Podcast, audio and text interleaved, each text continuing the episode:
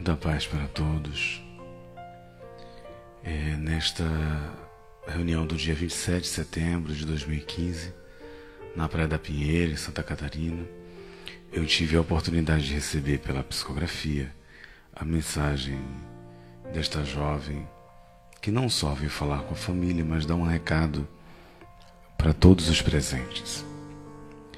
Eu peço desculpas que estou gravando aqui em casa é, já que eu não tive oportunidade de gravar na reunião, a família me enviou a letra e uma foto né, da jovem para nós veicularmos no YouTube.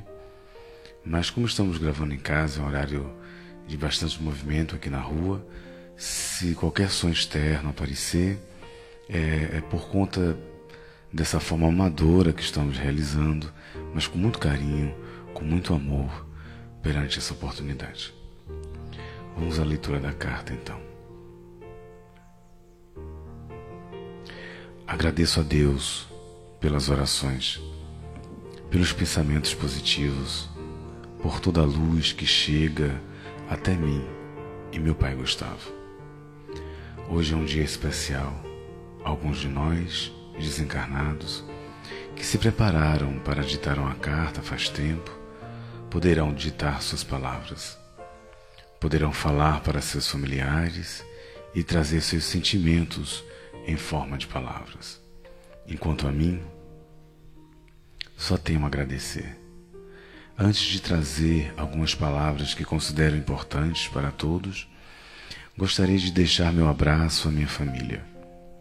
Mãe querida Carla, que orgulho estou de você e da avó Ana. Era para mexer no meu quarto mesmo. Lá só tinha lembranças e você sabe que estou em todo lugar. Estou onde, onde estão as pessoas que amo. Mãe, o pai manda um beijo, um abraço gostoso e trouxe flores lindas para enfeitar seus cabelos. Eu te amo, mãe.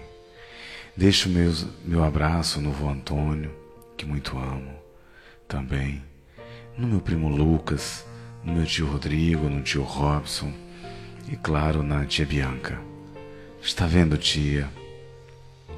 O desencarne foi trágico. Muitos só ligaram por curiosidade. Outros realmente estavam preocupados. Mas seu amor e o amor da minha família transformou luz para centenas de pessoas pelas cartas da Senhora de Luz, Fátima. Só o bem trará a completa paz. Continue Continue fazendo bem e nós, eu, o pai e a Sukita, estaremos apoiando a todos.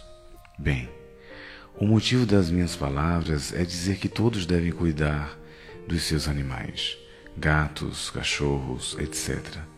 Eles sentem, eles têm alma. Para vocês terem uma ideia, a Drica, que morava com meus tios, desencarnou, mas continua lá no quintal junto dos demais animais no quintal. E ficará por algum tempo, pois numa casa que tem amor, os animais ficam mais tempo. Amem seus animais e se perguntem o que eles estão nos ensinando todos os dias. Um beijo, Carol, Carolina Pierre.